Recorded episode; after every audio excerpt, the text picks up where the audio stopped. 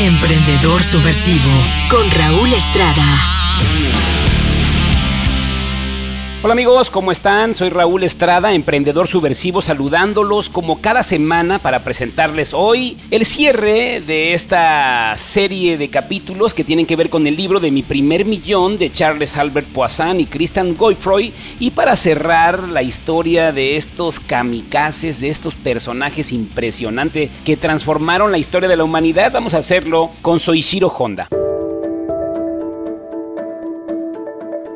Probablemente el nombre de Soichiro no te diga mucho, pero Honda sí tiene mucho que platicar, ya que es una marca que seguramente has deseado o que la has visto y que realmente es admirable todo lo que hacen. Y todo está detrás de una persona visionaria, una persona de extracto humilde, una persona que encontró la pasión en la mecánica. Y bueno, para todas las personas que quieran seguir conociendo acerca del libro de Ray Kroc, recuerden que nada más hablamos en esta ocasión de cinco personas y queda la historia pendiente de Jan Palgetti, de Conrad Hilton, de Thomas Watson, de John Rockefeller y de Aristóteles Onassis. Pero si tú quieres acabar de leer esas historias, coméntame, mándame un mensaje, platícame cuál fue el capítulo que más te gustó de esta serie de mi primer millón y te envío con muchísimo gusto el libro de mi primer millón en formato de PDF para que termines de leer las historias, pero sobre todo que leas todas las analogías que hacen Godfrey y Poisson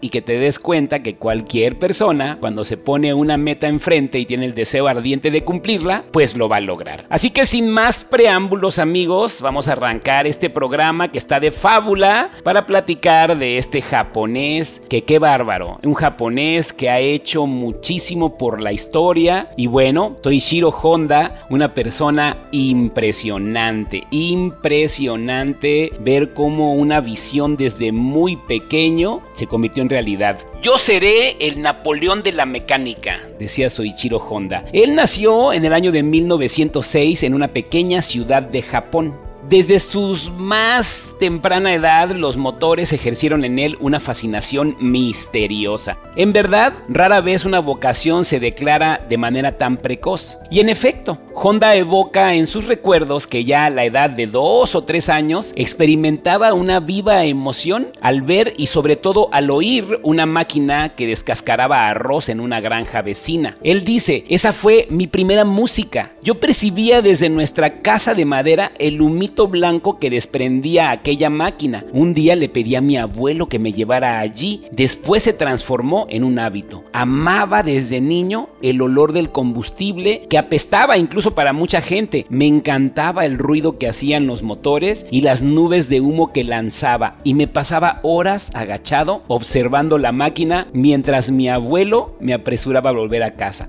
Ese gusto precoz por las máquinas, Honda lo heredó de su papá. Mientras que todas las familias del pueblo se dedicaban exclusivamente a la agricultura, el papá de Soichiro, haciendo grupo aparte, se apasionaba por todo lo que tuviera que ver con las nuevas tecnologías modernas de principios del siglo. Así poseía un taller de reparaciones para máquinas agrícolas y más tarde abrió un taller de bicicletas. De algún modo le abría el camino a su hijo para que éste pudiera iniciarse desde muy joven en el misterio de las máquinas. A causa de sus actividades, los apacibles habitantes del pueblo japonés no demoraron en considerar un marginal al padre de Soichiro, predijeron obviamente fracasos y ruina para la familia, y bueno, ¿cuántas veces iba a Soichiro a escuchar esas profecías tan desagradables a lo largo de su vida? Pues muchísimas veces, como seguramente tú y yo varias veces nos han dicho que vamos a fracasar, pero cada vez demostró que la música chillona de esas voces pesimistas no podrían jamás más aniquilar su fe. En la escuela, el joven Honda se reveló como mal alumno, él era un mal alumno. Gracias a sus astutos cálculos de perspectiva, siempre lograba ubicarse en clase en un lugar que quedara fuera del campo de visión del maestro. Era medio mañosillo. Allí se encontraba a sus anchas para soñar o pensar en alguna invención diabólica, decía él. Dice, en la escuela obtenía malas notas, eso no me causaba ninguna pena. Mi universo estaba otra vez en las máquinas, en los motores y en las bicicletas. Ya a los 8 años construyó él solo su primera bicicleta y si no le gustaba estudiar era también porque la naturaleza le había dado un cuerpo feo, un cuerpo débil y obviamente su complejo de inferioridad que concibió a causa de ello influyó bastante en su férrea voluntad de distinguirse a cualquier precio pero tomando otras sendas. Su caso, como por otra parte el de joven Spielberg, así parecido al de Spielberg, es otro ejemplo de las virtudes, a veces sorprendentes, de la frustración, de las cuales ciertos individuos pueden extraer enormes beneficios. El joven Honda Sufría mucho por salir siempre entre los últimos lugares en las competencias deportivas e incluso en las carreras a pie organizadas entre pueblos siempre llegaba en último lugar. En la escuela encontraba siempre alguna excusa para declararse enfermo en las clases de educación física. Ese cuerpo débil, eh, obviamente él quería magnificarlo a través de las máquinas. Así era como iba a desquitarse. Sus palabras con respecto a esto son más o menos lúcidas. Él decía, le tomé el gusto a las competencias de motos o automóviles porque así podía ganar algo. Y a mí me encantaba ganar y yo nunca iba a ganar nada con mi cuerpo. De ese modo me vengaba de los otros, de mis pobres capacidades físicas, me vengaba incluso de mi cuerpo. Yo podía utilizar para ganar otros talentos, mi cabeza y mis manos. Entonces, pues me enamoré de las máquinas que ayudaban a mi cuerpo a ganar y hacer de mí un vencedor. Un día, Soichiro quiso aprender a nadar. En la escuela, los grandes sabían nadar en su mayoría. Honda le preguntó a uno de ellos su secreto. Y esa es una historia muy chistosa, porque le decía el secreto, es bien sencillo, le dijo un amigo, te lo voy a explicar, le dijo el chico más grande de la clase. Lo único que debes hacer es tragarte un medaka. ¿Qué es un medaka? Es un pececillo que habitaba en el río. Dice, te tragas ese pececito y una vez que te lo tragues el pececito, el pececito dentro de ti va a hacer que tú puedas nadar. Y obviamente Soichiro Honda, ingenuo y obviamente quería unirse al grupo de los nadadores, pues se metió el río, le costó un trabajal, atrapó un medaka, un pececito y obviamente con un poquito de repugnancia pues se lo tragó y bueno pues este quiso nadar y ¿qué creen? Pues se hundió.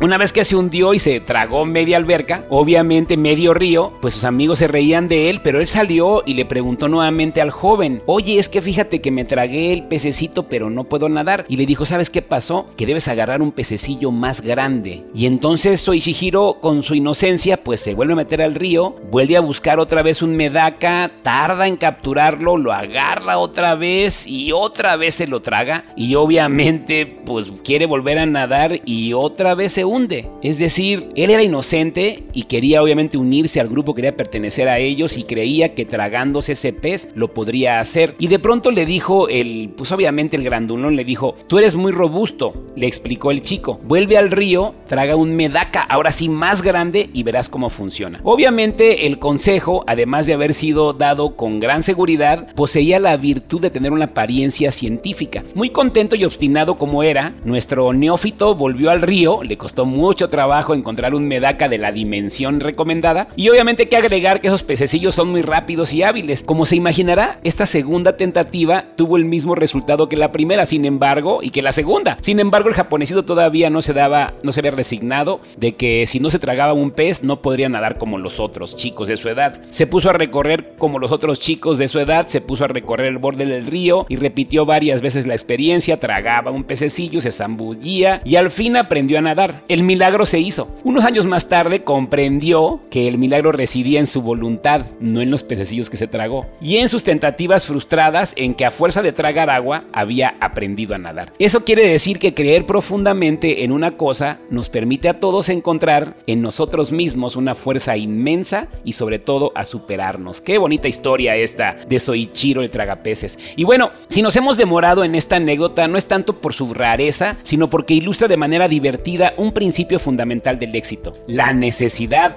absoluta de la fe. Llegar a ser el Napoleón de la mecánica, decía Soichiro, un personaje ilustre que iba a marcar considerablemente e inspirarlo con su ejemplo al joven Honda, era Napoleón. Él supo de su existencia gracias a su padre, pero no disponía de muchos detalles sobre él. Físicamente me lo imaginaba con un hombre tan grande y fuerte, con un poder impresionante derivado de su poder y de su fama. Cuando años más tarde se entera Soichiro, leyendo libros de historia, de que Napoleón era un hombre de baja estatura, enfermizo, y obviamente él se daba cuenta que él, él tampoco era alto, y le resultaba evidente que no se medía la grandeza de un hombre por su estatura física, sino por sus acciones y por la huella que deja en la historia de los hombres. Fue cuando, dice Soichiro, supe que Napoleón era de orígenes modestos, igual que yo, que quizá su familia vivía de una manera muy pobre, igual que yo, decía Honda. Por lo tanto, no era necesario nacer noble o rico para triunfar en la vida. Había otras cualidades que daban derecho al éxito, el coraje, la perseverancia y el gusto soñador por lograr metas y obviamente una ambición que no tenía límites. Además, reforzando su admiración por ese prestigioso modelo y al mismo tiempo programándolo de manera positiva, lo cual es raro, su padre le repetía constantemente, cuando seas grande, Soichiro, serás un hombre famoso y poderoso como Napoleón. El joven Soichiro no tardó en encontrar puntos en común entre su héroe y él. El gran general, como él, era bajo de estatura. Al igual que él, sus orígenes eran humildes. Además, Napoleón había nacido en una isla como Honda, y había conseguido conquistar un continente. Lo que más conservé de ese hombre, decía Soichiro, fue una suerte de moral, de filosofía, que guió todas sus orientaciones futuras. Las de pequeño estudiante de familia pobre que logró mofarse de los reyes y declarar la revolución para dominar el occidente entero. Y yo también, me dije a mí mismo, algún día iba a ser como Napoleón, el modelo de todas mis ambiciones infantiles, porque todos tenemos derecho a conservar nuestros sueños por locos que sean. Poco intelectual por naturaleza, Honda se dedicaba a la lectura de una sola cosa, una revista técnica llamada El Mundo de las Ruedas. Fue en una de esas páginas de esa revista donde encontró un día un pequeño aviso que pedía los servicios de un aprendiz de mecánico para la compañía Harchokai en Tokio. Se presentó al empleo, unos días más tarde recibió una respuesta positiva. A su padre le costó mucho trabajo aceptar que abandonara sus estudios para partir hacia la capital. Soichihiro dejó la escuela para irse a convertir en mecánico. Él tenía apenas 15 años de edad. El puesto que se le confió al joven Honda no correspondía a sus ambiciones ni mucho menos a sus expectativas. En lugar de ser aprendiz de mecánico se convirtió en algo así como un niñero del recién nacido de la familia de su empleador, es decir, lo agarraban de chalán. Es que su patrón consideró que era demasiado joven para que se le confiara la reparación de un motor. Qué humillación, decía él, estaba tan cerca de la meta y sin embargo no podía alcanzarla. Eso aumentó muchísimo su voluntad. Habría sido muy torpe de su parte plantar al bebé y volver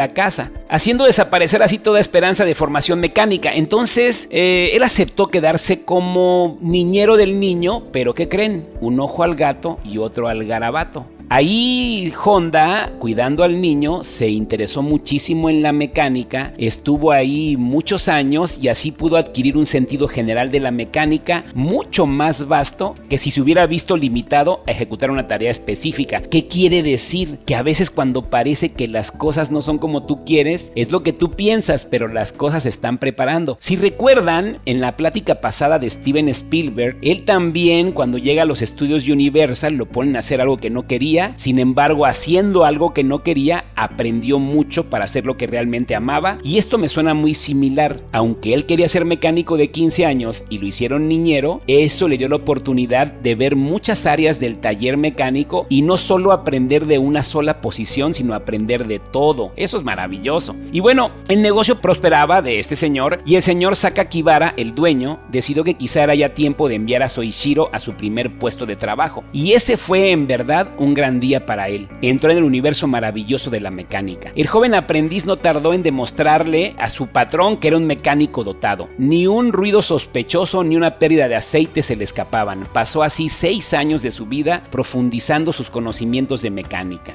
A los 20 años, su patrón lo llamó a su oficina para preguntarle si no deseaba regresar a su pueblo natal. El joven creyó al principio que el patrón quería decirle con eso que ya no necesitaba de sus servicios, pero había comprendido mal las del hombre. Kibara, que preveía para él un porvenir brillante, le propuso abrir una sucursal en la ciudad de Hamamatsu, pues allí iba creciendo una importante clientela. De más está decir que el joven Honda aceptó con entusiasmo ese desafío, sobre todo porque le permitiría regresar con su familia, de la que vivía separado desde hacía ya seis años. Y obviamente dice yo, soy Shihiro, me convertí al fin en un hombre independiente, un hombre de verdad, dueño de sus brazos, sus piernas, su cerebro y su destino, también de mi horario, de mis riesgos y con ganas de correr. Esa sensación de libertad solo la sienten los que montan un negocio propio. El estudio de la vida de los 10 hombres más ricos ha demostrado que ese sentimiento parece compensar con creces la inquietud que engendra el hecho de quemar las naves. Sin embargo, parece que hace falta una disposición de carácter especial para echarse al agua, sin quedar paralizado por la angustia de la incertidumbre material de los principios. O sea, eso va a pasar porque va a pasar. Durante la larga ausencia de Honda, muchas cosas habían cambiado en su apacible pueblo natal. Entre otras, habían abierto sus puertas dos o tres talleres mecánicos. Honda creía que él iba a ser el único, ahora iba a tener que competir con sus rivales, encontrar un medio de ser y trabajar mejor que los otros. Nuestro hombre no demoró en comprender que para triunfar en su taller tenía que hacer dos cosas bien definidas. En primer lugar,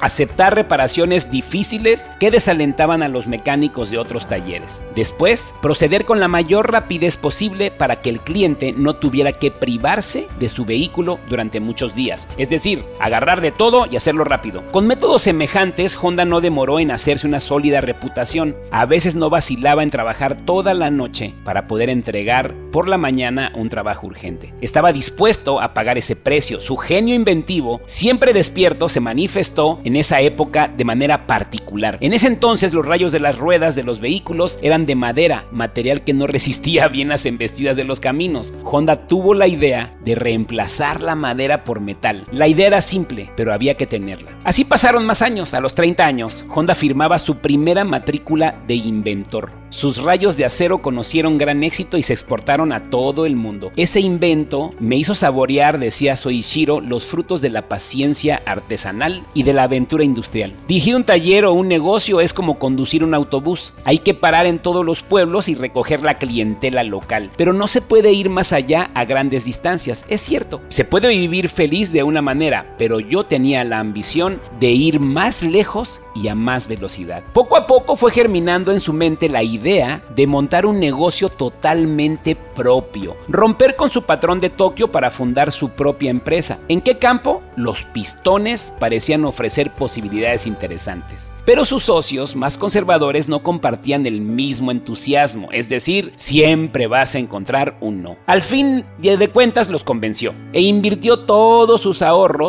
para fundar la Tokai Seiki, una empresa industrial de producción de segmentos de pistón. Sin fructíferas eh, resultados, pues el segmento que fabricaba Honda no poseía la elasticidad necesaria, pues era, era invendible, casi casi nadie le compraba nada. Honda recuerda la reacción de sus amigos al respecto de tal fracaso. Muchos de mis amigos venían a decirme que me convenía quedarme en mi taller, ir agrandándolo poco a poco y dedicarme a hacer prosperar mi negocio en lugar de andarme lanzando a aventuras inciertas. En esa operación había invertido todo el dinero que tenía ahorrado. Me sentía responsable de las personas a las que había arrastrado conmigo y me decía que a los 30 años, al cerrar el taller, tal vez había dejado pasar mi oportunidad y había quemado ya todas mis naves. Bajo el peso del fracaso y la responsabilidad, Honda cayó gravemente enfermo, pero al cabo de una convalecencia de únicamente dos meses volvió la carga, resuelto a superar el problema de sus pistones. Como es de imaginar, las fundiciones de la región se negaban a revelar sus secretos de fabricación. Honda tenía que descubrirlos solo. Se empeñó noche y día en encontrar la solución, pero sin éxito. Los pistones que él producía seguían siendo duros como la piedra. Aún con la mayor determinación del mundo, Honda tuvo que rendirse a la evidencia. Le faltaban los conocimientos técnicos para ir más lejos. Sin duda, muchos,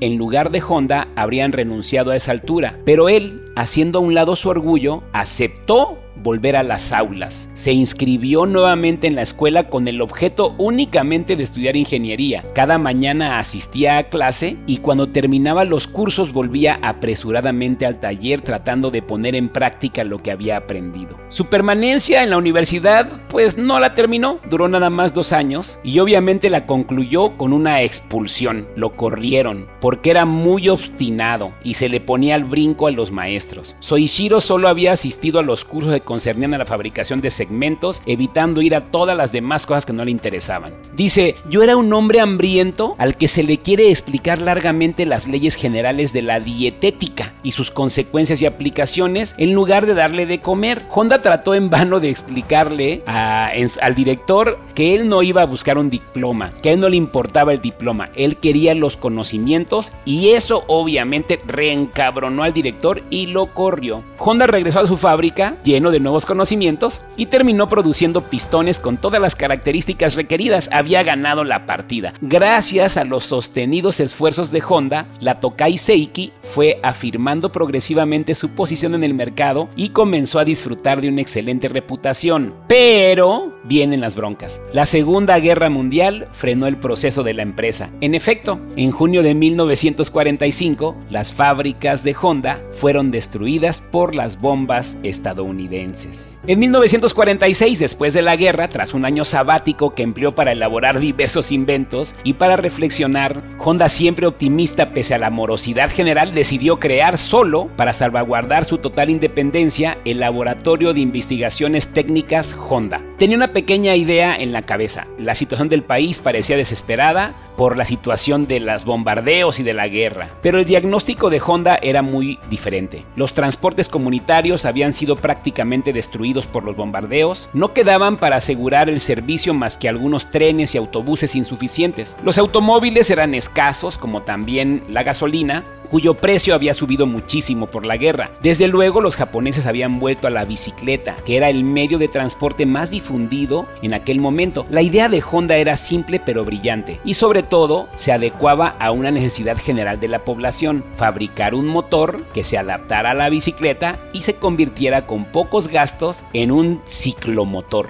Al principio Honda se contentó con transformar los motores revendidos a bajo precio por el ejército. El éxito fue inmediato ante la creciente demanda y como el ejército había agotado todo su stock, Honda debió elaborar su propio motor. El modelo de Honda le llamó modelo A. El recién nacido de Soichiro fue bautizado enseguida Bike Motor. El éxito de esos motores fue en parte atribuible al hecho de que Honda había logrado desarrollar un medio ingenioso para reducir el consumo de gasolina mediante una mezcla de resina y gasolina y un carburante apto para recibirla. Son de los motores que les decimos motores de dos tiempos. Alentado por la buena marcha de sus negocios, Honda abrió en febrero de 1900 1948 una fábrica más grande de montaje de motores, pero no podía detenerse allí, tenía que ir más allá fabricar motos. El proyecto parecía utópico e insensato. Desde la derrota japonesa no había, por así decirlo, una sola moto en el país y el retraso tecnológico de Japón era serio. No obstante, el 24 de septiembre de 1948, Honda crea la Honda Motor Company. Las primeras pruebas fueron más bien decepcionantes, pues las estructuras de las motos no resistían el peso del motor, pero en agosto de 1949 se hallaban en pie el primer prototipo de moto.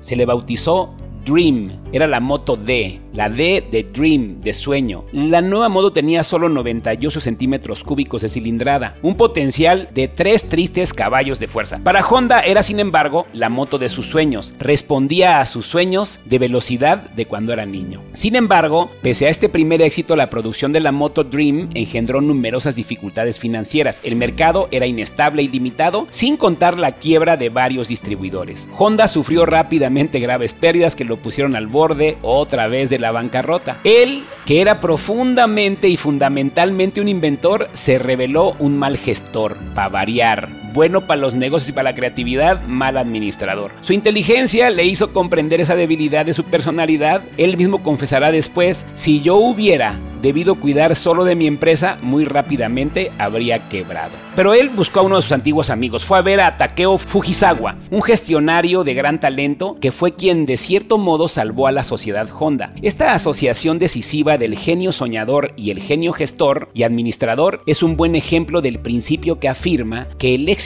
no se hace solo. Con respecto a la importancia del factor humano, Honda dirá, cuando hago el balance provisorio de la vida, mido cuánta importancia tienen las amistades y las relaciones. Cuanto más valen que todos los inventos de máquinas, pues ellas no permiten multiplicar nuestra visión de las cosas y asociarnos a mil experiencias diferentes que de otro modo no habríamos conocido jamás. Lejos de desalentarse por el fracaso de la Moto Dream, Honda elaboró un nuevo modelo revolucionario, más rápido y silencioso que el anterior. Diez años más tarde, ese mismo modelo iba a ser copiado por todos los fabricantes del mundo. En el fondo, confesar a Honda, no lamenté las primeras reacciones del público, pues ellas me obligaron a exigir más de mis talentos e imaginar un motor más avanzado a su época. La máquina obtuvo un éxito impresionante y muy pronto se fabricaban 900 unidades por mes. Honda tuvo que pensar en una producción mayor, en modernizar la fábrica, hasta en abrir otras. Para ello le hacían falta capitales, muchos yenes. Para alguien que no pertenecía al establishment japonés, o sea, que era un cuate que seguía siendo de origen humilde y muy chambeador,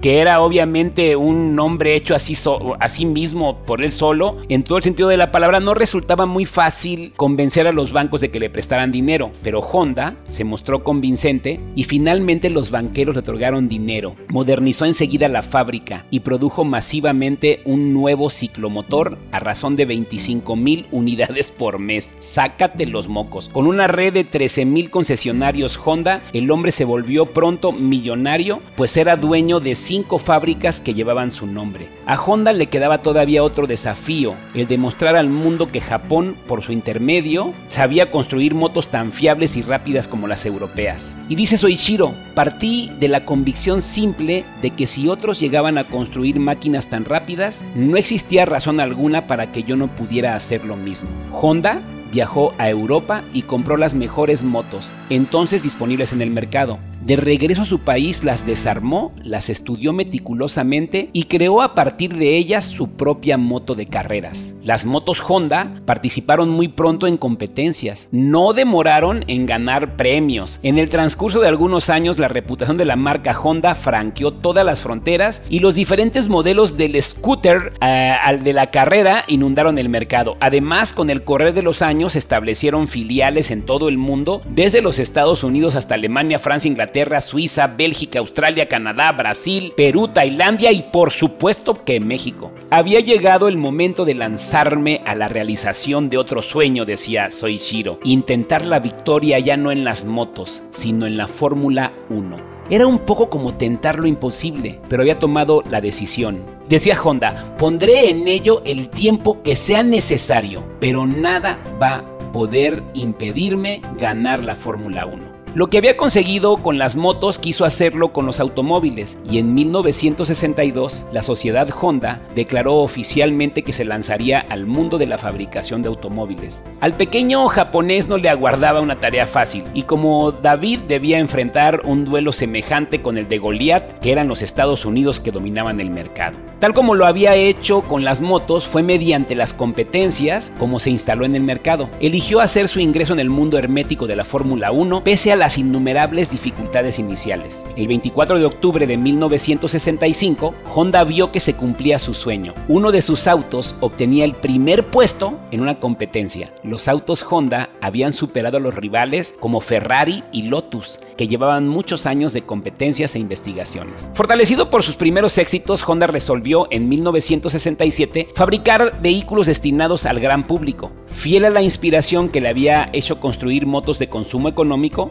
Honda se propuso fabricar autos pequeños. Su instinto le sirvió más allá de las expectativas, pues la crisis del petróleo de los años 70 y obviamente le dieron muchas ventajas a él. En ese momento todavía era imprevisible. Le iba a dar al fabricante japonés una formidable ventaja sobre sus competidores, concentrados sobre todo en coches grandes. Es decir, los gringos fabricaban unas lanchotas y Honda fabricaba carros pequeños. En efecto, en el momento del shock petrolero, sus rivales debieron repensar por entero sus vehículos en función del ahorro de combustible. La industria estadounidense iba a tardar 10 años en repensar toda su filosofía del automóvil. Mientras los rivales pensaban, Honda inundó el mercado con carros pequeñitos que los consumidores les arrancaban de las manos en todo el mundo. Así nació el Honda Civic.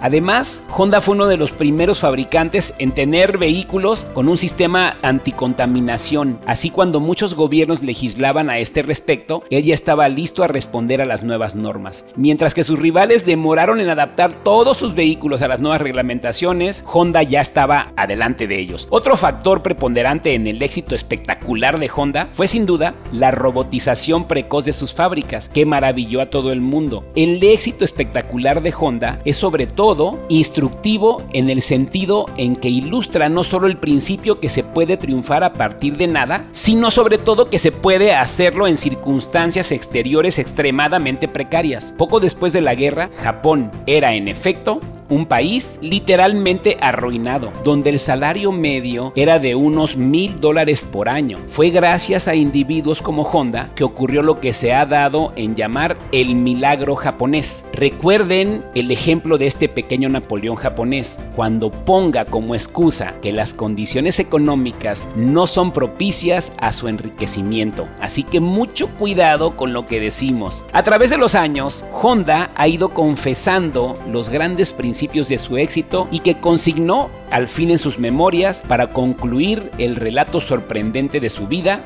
Aquí les presento su filosofía de éxito que él ha resumido en sus cinco puntos. Punto número uno. Actuar siempre con ambición y juventud. Punto número dos. Respetar las teorías sanas, encontrar las ideas nuevas y emplear nuestro tiempo para el mejor rendimiento. Punto número 3 encontrar placer en nuestro trabajo y hacerlo en condiciones agradables. Punto número 4. Buscar constantemente una cadencia armoniosa del trabajo. Punto número 5. Tener siempre presente el valor de la investigación y del esfuerzo. Y bueno amigos, ¿qué les parece esta historia maravillosa de este Napoleón japonés? De este, le llamaban el Henry Ford eh, japonés, porque Soichiro Honda, cuando Henry Ford en 1901-1902 estaba lanzando el Forte, él todavía no nacía. Sin embargo, cuando Henry Ford crea las primeras líneas de producción en serie, Soichiro crea las primeras líneas de fabricación de autos a través de la robotización. Entonces, como se pueden dar cuenta, Honda es un hombre innovador, disruptivo y es un emprendedor perseverante. Ahora bien, regresemos al tema de las motos y aquí quiero aplicarme un poquito por si no lo sabías. Hoy en día la Honda Motor Company vende más de 19 millones de motocicletas en todo el mundo es decir, 33% de su penetración en el mercado global. De cada 10 motos, 3.3 motos son de Honda. Son la marca número uno en ventas de motos en el mundo. Ninguna marca ha alcanzado esta penetración hasta ahora. Tienen presencia en más de 173 países. Tienen 36 plantas en 22 países. Tienen 2.200.000 empleados. Y obviamente esto de 1940 para acá. En México, Honda tiene 180 distribuidores a nivel nacional. Esto incluye tres distribuidores Powerhouse que venden modelos de alta cilindrada y una planta armadora en el Salto, Jalisco. Y Honda en México vende un millón de motocicletas por año. ¿Cómo les quedó el ojo, amigos? Él es Soichiro Honda, un emprendedor disruptivo, un hombre imparable que desde los 3, 4 años de edad, cuando escuchó las primeras máquinas, dijo, yo lo voy a hacer. ¿Y qué creen? Lo hizo.